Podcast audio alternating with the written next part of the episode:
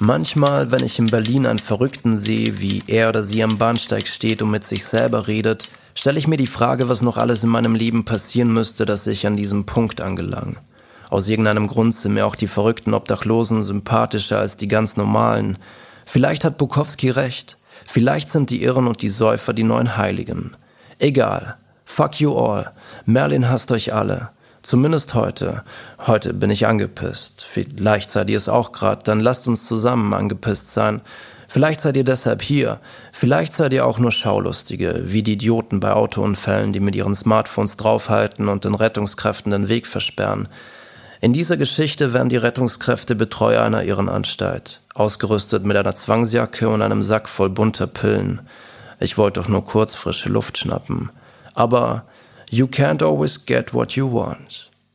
Müsste ich die Wahl treffen für einen lebenslangen Ohrwurm, wäre es dieses Lied.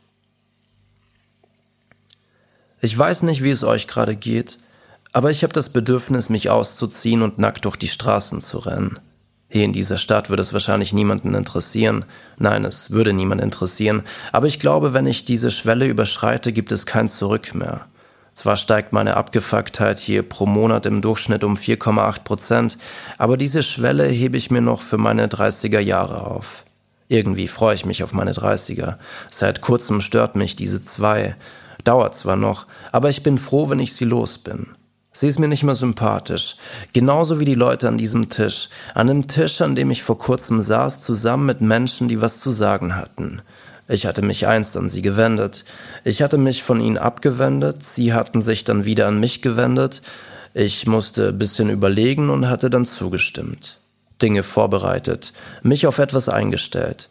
Es fühlte sich so an, als wäre es richtig und endgültig. Man gab mir das Gefühl, als wäre es endgültig.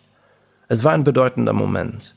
Einer von diesen Momenten, bei denen du weißt, dass die Entscheidung, welche am Ende gefällt wird, dein ganzes Leben beeinflusst.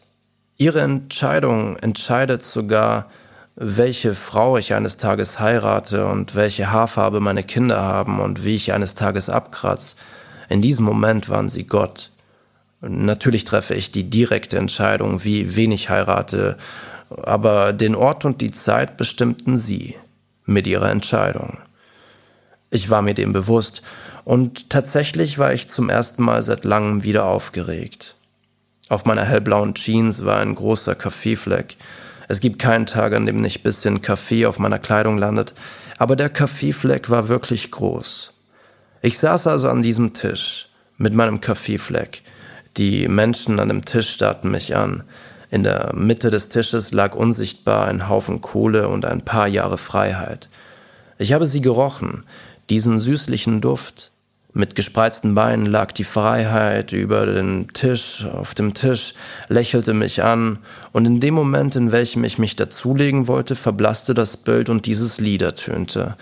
You can't always get what you want. Ich liebe dieses Lied. Kennt ihr, kennt ihr das Gefühl oder kennt ihr die Videos von Menschen, die mit Überschall fliegen oder in einer Zentrifuge sitzen, um Raumflüge zu simulieren? Kennt ihr den Gesichtsausdruck, also die Glubschaugen und die nach hinten gezogene Haut, als hätte sie keinen Bock mehr auf den Wangenknochen zu sitzen? So fühlt es sich circa an.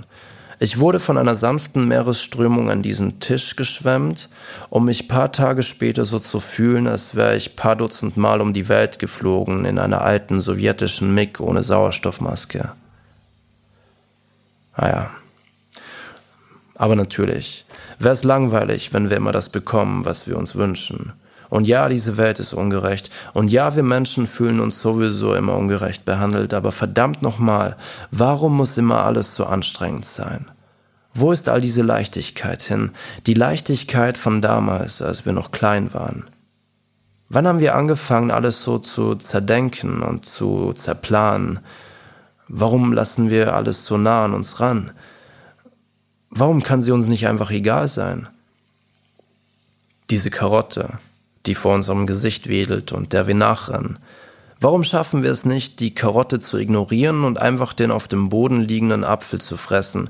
Scheiß auf die Würmer. Für den Weg, den wir vor uns haben, brauchen wir genügend Proteine, also warum so pingelig? Vielleicht ist das Bescheuertste auch, dass man sich auf etwas freut, das in der Zukunft liegt. Ich freue mich auf meine 30er, so what the fuck? Ich sollte meine 20er genießen, um dann irgendwann meine 30er zu genießen. Vielleicht sollten wir uns alle ausziehen und nackt durch die Straßen rennen, solange unsere Genitalien noch annähernd gut aussehen. Warum nicht jetzt? Scheiß auf den Batzen Kohle auf dem Tisch und die Freiheit, die uns ihre Blumen ins Gesicht streckt. Wahre Freiheit wäre gewesen, wenn ich zusammen mit meinem riesigen Kaffeefleck auf diesen Tisch geklettert wäre, leicht angetrunken und You can't always get what you want gesungen hätte. Wie gern hätte ich ihre Gesichter gesehen. Damit hätten sie bestimmt nicht gerechnet.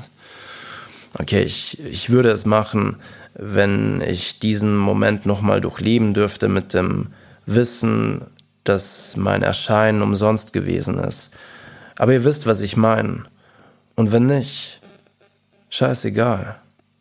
Vielleicht ist eine gewisse Dosis Gleichgültigkeit doch nicht so verkehrt. Man sollte sie aber richtig einsetzen, so wie das Wort Scheiße. Ein tolles Wort. Ein wirklich tolles Wort. Aber wenn man es zu oft benutzt, hat es irgendwie etwas Dümmliches. Genauso wie das Speedyboarding von EasyChat. Richtig bescheuert.